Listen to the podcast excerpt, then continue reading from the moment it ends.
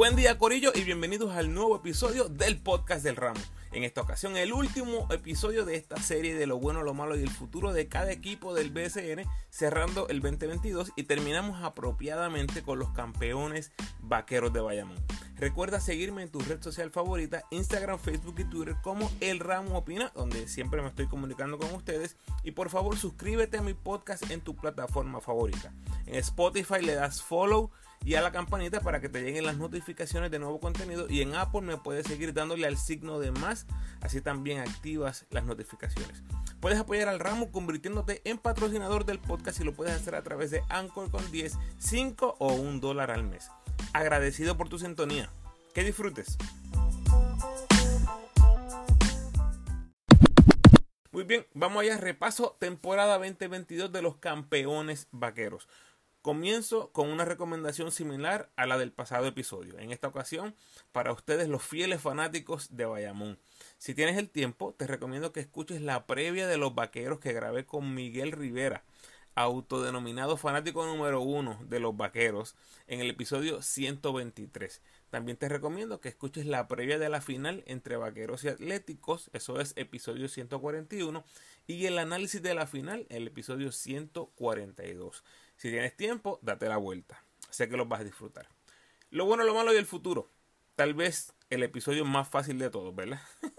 Qué fácil es hablar de los ganadores. Vamos a ver. Récord de 23 y 9 en temporada regular, mejor récord en la liga. Récord de 15 y 1 en casa, mejor en la liga, empate con Arecibo. Y récord de 8 y 8 en la calle, mejor récord de la liga. Eficiencia ofensiva terminaron terceros y en eficiencia defensiva terminaron segundos, esto es en la temporada regular. Barrieron a los Piratas en cuartos de final 4-0, barrieron a los Leones en semifinal 4-0 y se llevaron el campeonato venciendo 4-2 a los Atléticos de San Germán. Lo bueno, este es el decimosexto campeonato de los Vaqueros, máximos campeones del BCN. San Germán y Ponce le siguen con 14, así que no solo es que ganan el 16, es que pararon la corrida de Ponce que los perseguía y también la de San Germán que buscaba empatarlos con 15 en esa serie final. Ahora esa hegemonía vaquera durará al menos un par de años más y seguramente lo escucharemos en todas sus redes. El rolo vaquero. Escuchen este dato interesante. Los Vaqueros fueron el único equipo en el 2022 que nunca perdió juegos consecutivos. Busqué en mi banco de datos y desde que comencé esto de recopilar toda la información estadística de la liga en el 2013, curiosamente esto nunca había pasado. Por lo tanto, ya sabemos que no ha pasado en los últimos 10 años. La pregunta queda en el aire para ustedes, amigos escuchas e historiadores de la liga. ¿Cuándo fue la última vez que un equipo de BCN no perdió juegos consecutivos en una temporada completa. Esto es temporada regular y playoffs.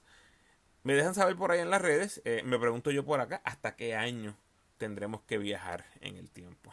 Aunque sea a corto plazo, históricos estos vaqueros. Y yo sé que hay unas temporadas bien dominantes en esos equipos de antaño. Lo que me gustaría saber es específicamente cuándo fue la última vez que un equipo no perdió juegos consecutivos en toda una temporada. O cuántas veces ha pasado esto en la historia de la liga. Con récord de 12 y 2, los vaqueros empatan en segundo lugar con los capitanes del 2011 entre los equipos más dominantes en los últimos 15 años.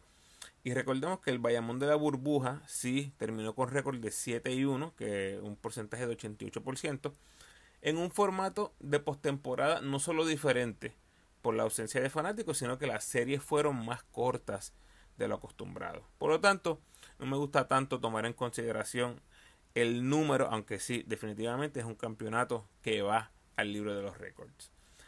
Por ahí dicen que la defensa gana campeonatos. Bueno, pues los vaqueros tuvieron la mejor defensa de los playoffs. En cuartos de final defendieron para 78 en eficiencia defensiva, en semifinal 78 en eficiencia defensiva y en la final 76 en eficiencia defensiva. Ningún otro equipo en toda la postemporada siquiera tocó los 80. O sea, defendieron de 90 unidades para arriba.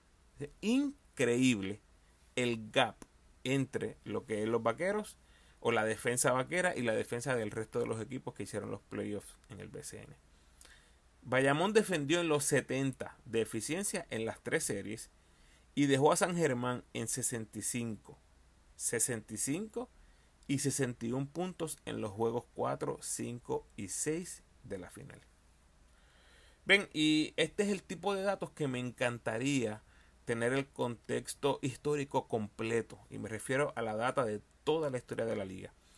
Solo por mencionar algo, ¿se imaginan que esta sea la primera vez en la historia que un equipo defiende para 70 en eficiencia en las tres series en unos playoffs? Estaríamos hablando de este equipo como el mejor equipo defensivo en la historia de la liga. Tal vez. A eso es a lo que me refiero. Ojalá en algún momento tengamos acceso a toda esta data. Vamos a los jugadores. Angelito, otra temporada con números MVP, que obviamente no lo ganó. Promedio de 15 puntos, 8.1 asistencias, líder de la liga, 1.9 robos, líder de la liga, 4.2 rebotes, líder entre todos los point guards de la liga, 18.7 en eficiencia, terminó noveno en la liga y líder entre todos los nativos. Obviamente, haber perdido nueve juegos de la regular le afectó en la búsqueda del premio más valioso, premio que ganó Walter Hodge jugando apenas tres partidos más que Angelito. Para mí, el MVP estaba entre Angelito y Hodge. Y qué cosa que Angelito no quedó ni en el top 4 que anunciaron. Eh, fue Hodge, Wheeler, Sheldon Mack y Diallo.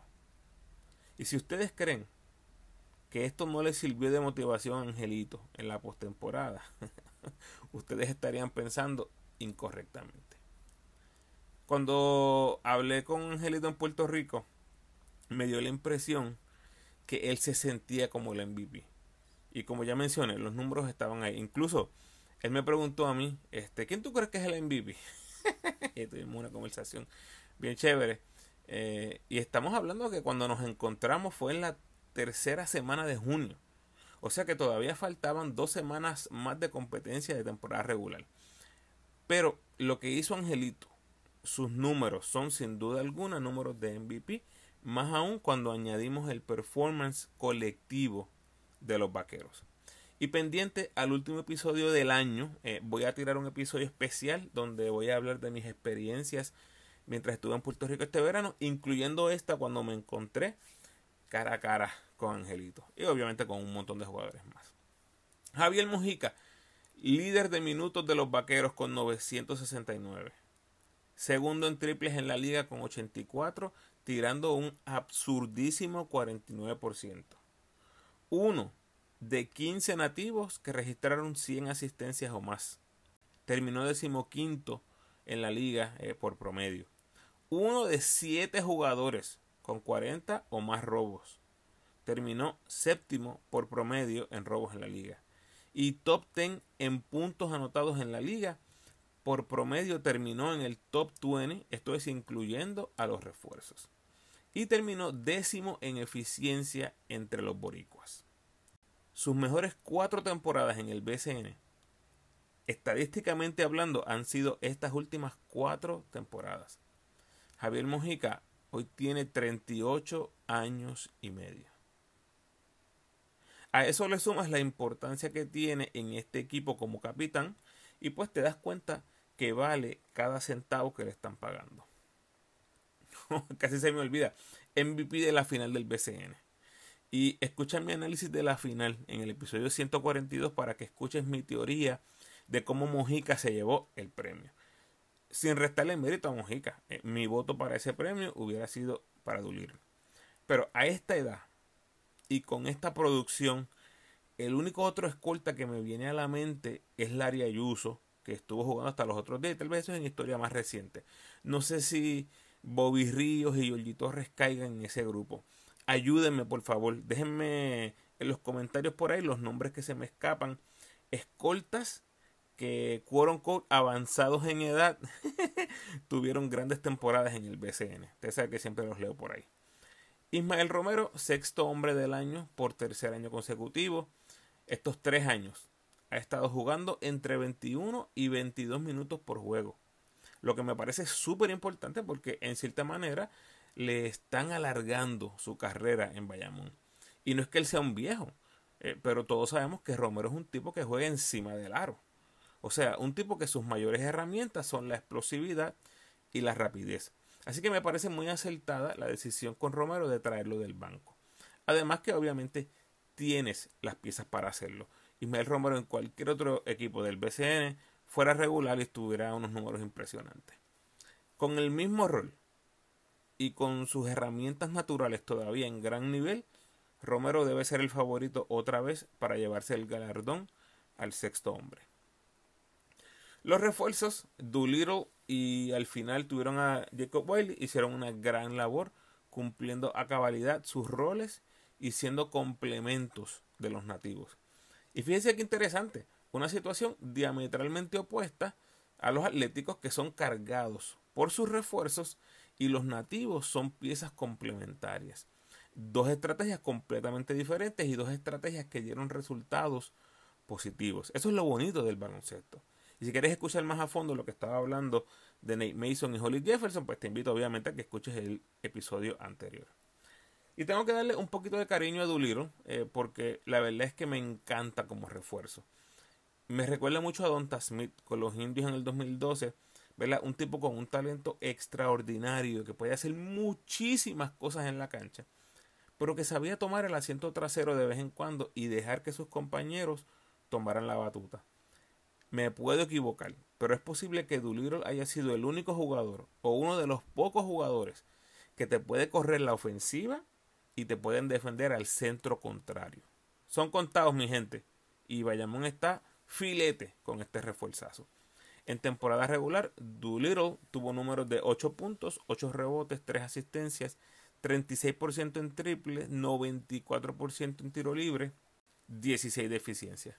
Y los números realmente no le hacen justicia o no nos dicen la importancia de este jugador para los vaqueros cualquier fanático vaquero. Es más, pregúntenle a los gerenciales, le van a saber explicar con exactitud la importancia de este jugador para esta franquicia, para este equipo. Párrafo aparte también para Nelson Colón, que se convierte en apenas el tercer coach en lograr cuatro campeonatos en la historia del BCN. Julio Toro lidera esa lista con 12 y Víctor Mario Pérez es el otro que tiene 4. Y dato interesante, la racha de campeonatos consecutivos de Pachi Cruz Nelson Colón y Carlos González ahora se extiende a nueve. Ningún otro coach ha podido ganar en estos últimos nueve años en el BCN. Nelson tiene cuatro, Pachi tiene tres, Carlos tiene dos. Curiosamente, son nuestro coaching staff del equipo nacional. Y último punto positivo, obligatorio mencionar a la fanaticada, que hizo que los vaqueros se sintieran como en casa en todas las canchas de Puerto Rico y el rancho estuvo encendido todo el season. Yo soy testigo de eso. Estuve ahí en un partido, Carolina en Bayamón a finales de la temporada regular. Otra de las cosas que voy a hablar cuando tenga ese último episodio del año, al que obviamente los invito para que estén pendientes y lo escuchen. Standing Ovation para todo el que se dio cita al Rubén Rodríguez a apoyar a sus vaqueros.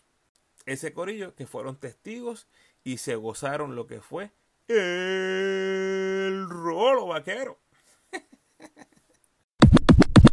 Vamos a lo malo.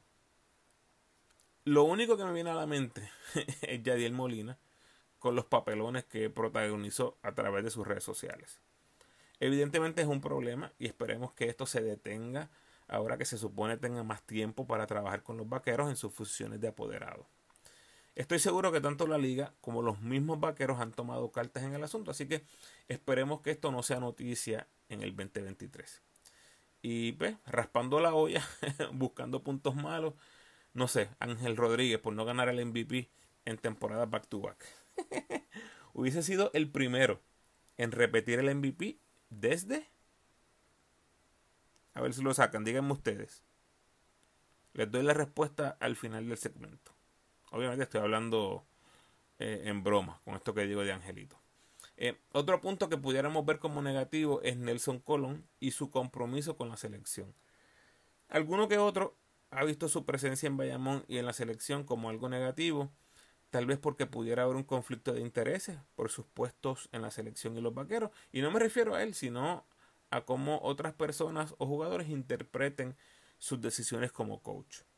Esto no es un issue, al menos para mí, pero puedo ver cómo se convierte en un issue para otras personas, especialmente ese sector que le gustaría tener un coach nacional a tiempo completo. Lo que sí puedo ver pasando es que esto pudiera afectarle si clasificamos al mundial. Tal vez ya estoy viendo un poco más a futuro, ¿verdad? Eh, déjenme y abundo un poco en este punto. Y, y, es que el BCN está pautado para finalizar a principios de agosto. No sabemos exactamente qué fecha. Cuando el mundial empieza el 25 de ese mismo mes de agosto. Por lo tanto, hipotéticamente hablando, pongamos que la final se acaba el 4 de agosto, por decir cualquier número. Y supongamos que clasificamos al mundial. Eso le dejaría al equipo nacional tres semanas antes del Mundial. Un torneo que será al otro lado del mundo. O sea, la expectativa sería, hoy tengo la camisa de los vaqueros, mañana la del equipo nacional, sin descanso. Y en tres semanas, tenme el equipo ready. Aquí obviamente entra la situación de disponibilidad de los jugadores, las vacaciones, eh, cercanía de la finalización del BCN, etc. Es triste, ver esto, ¿verdad? Eh, pero sigue siendo nuestra realidad. Mientras nuestro torneo sea un torneo de verano, esta va a ser nuestra triste realidad. Todavía habemos un sector que esperamos con ansias que este grupo de apoderados tenga la visión de tener un torneo más largo que dure de 6 a 7 meses como corre todo el baloncesto del mundo o la gran mayoría del baloncesto mundial y deje ese espacio del verano para nuestro equipo nacional. Soñar no cuesta nada. La verdad, no se me ocurre más nada fuera de eso. De nuevo, muy difícil encontrar puntos negativos después de una temporada tan dominante como esta.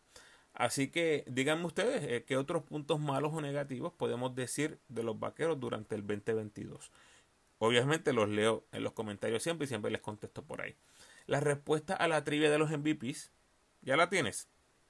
el último jugador en repetir, o sea, en ganar MVPs en temporadas consecutivas fue Cristian Dalmau 2010 y 2011 con los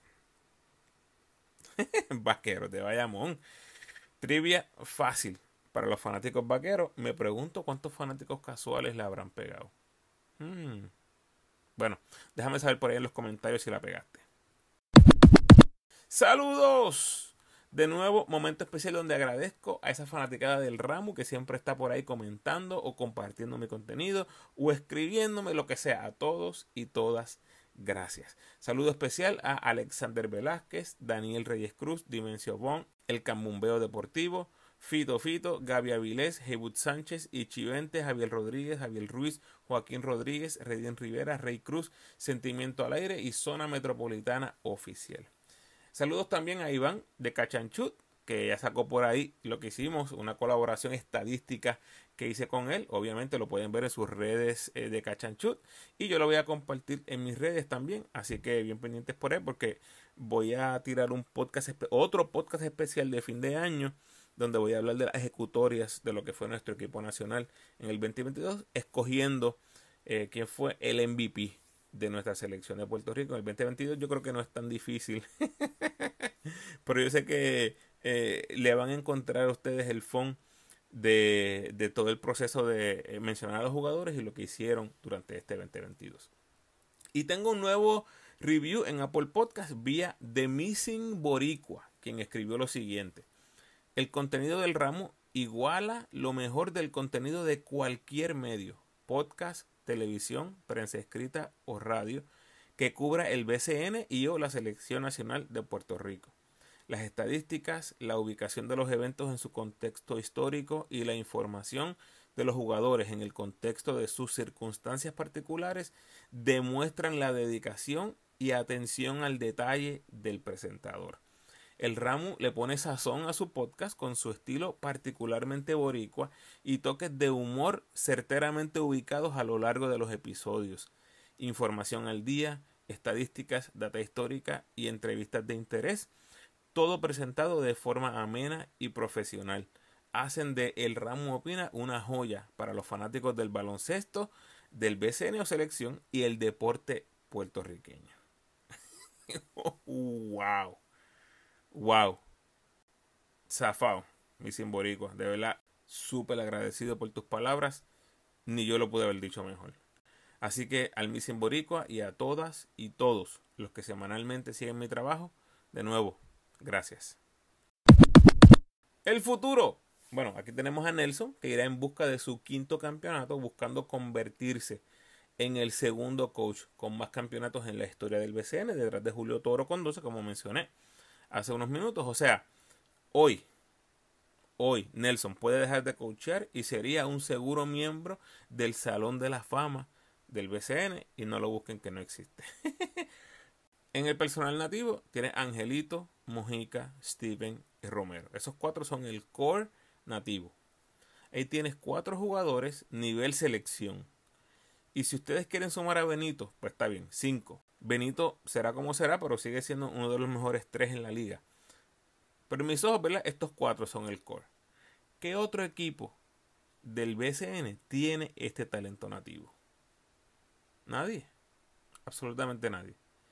Yo espero que los minutos de Steven suban considerablemente en el 2023, lo que ayudaría mucho a bajarle un poco los minutos a Mujica y Benito, pero especialmente a Mujica. Vuelvo a esto en unos minutos. Bayamón va a continuar su plan de refuerzos en la 4 y la 5.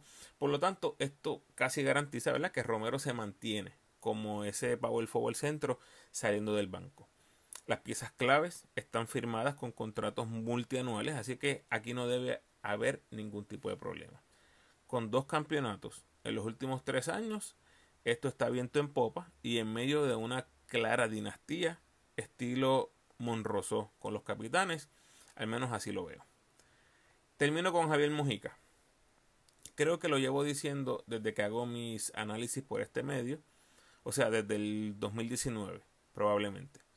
Y siempre Mojica me hace quedar mal y los vaqueros me hacen quedar mal. He mencionado en múltiples ocasiones que a estos jugadores más veteranos como Mojica, de mayor edad, hay que buscar la manera de bajarle los minutos. Y esto no es algo de Mojica, mi gente, es algo de todos los atletas del mundo. Se habrán dado cuenta que los atletas no duran para siempre. Y en el básquet, una vez pasan los 35, la producción del 99% de los jugadores va en declive. Por alguna razón, Mojica ha sido una excepción. Y honestamente eso merece otro episodio, ¿verdad? Para estudiar esto y analizarlo a profundidad. Pero es la realidad. Mojica ha sido una excepción, pero es la realidad de Javier Mojica. Las últimas cuatro temporadas del escolta vaquero han sido las mejores en su carrera y en las cuatro ha jugado sobre 31 minutos por juego. Y yo gritando en mi podcast y diciendo todo el tiempo, bájale los minutos, bájale los minutos, bájale los minutos. Básicamente como diciéndome, shut up, Ramu. o al estilo Fufi, Ramu para ti. Esta vez no voy a repetir lo que he dicho antes.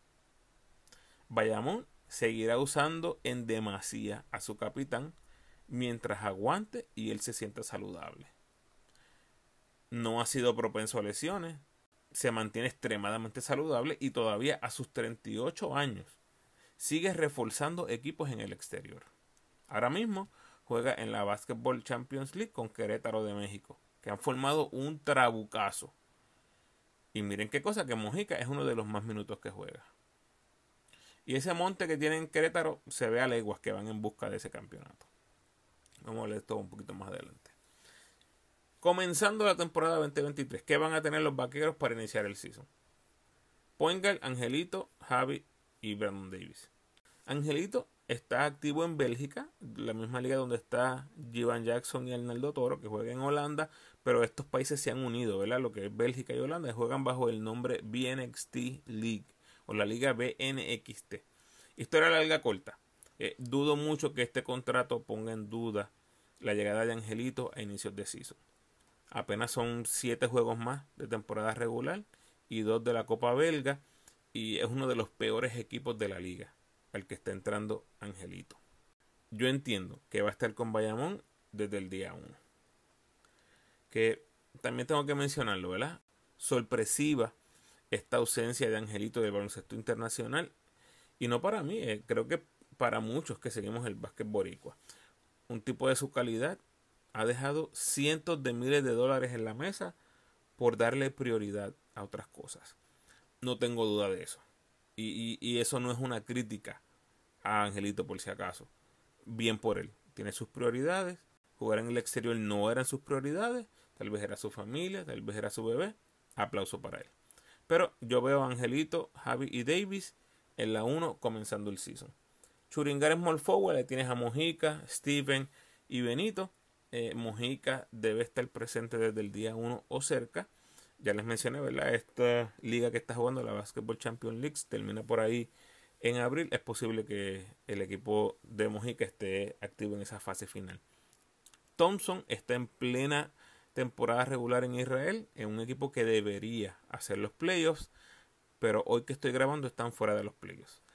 La temporada regular termina a inicios de abril, así que si no entra a los playoffs, eh, llegará a Bayamón unas dos o tres semanas tarde, por ahí estimo yo.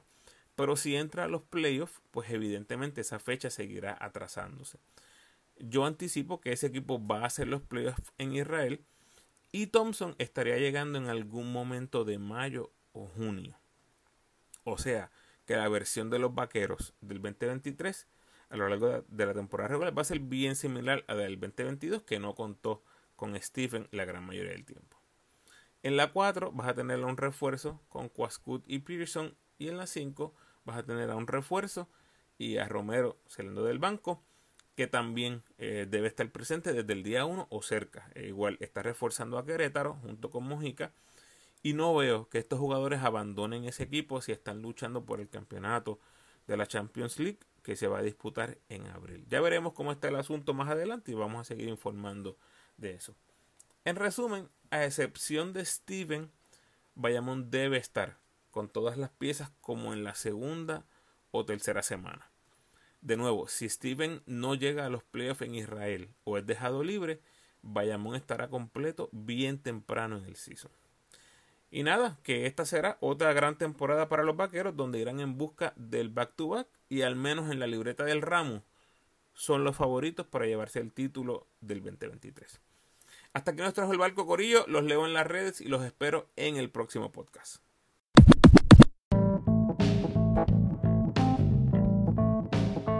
Gracias por sintonizar, Corillo. Por favor, ayúdame compartiendo este episodio en tus redes sociales y con todos los fanáticos de los vaqueros de Bayamón que conozcas. Si quieres seguir disfrutando de mi contenido, te invito a escuchar mis episodios más recientes.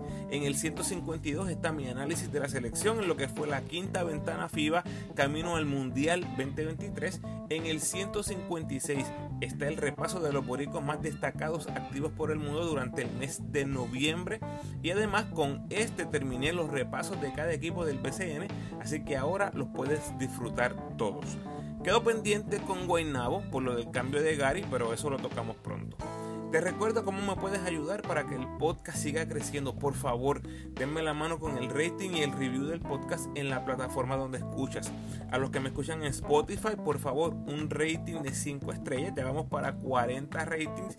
Y a los que me escuchan en Apple, tienes la oportunidad de rankear mi podcast y dejarme un review.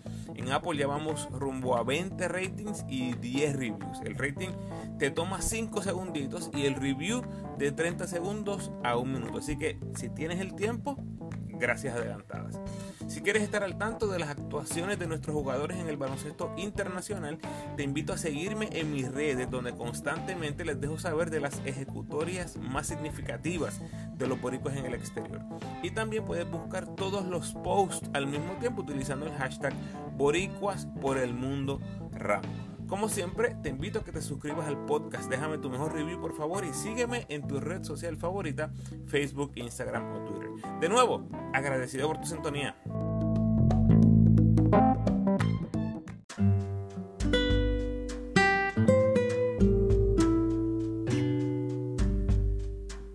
El pensamiento de hoy. Enséñame y voy a aprender.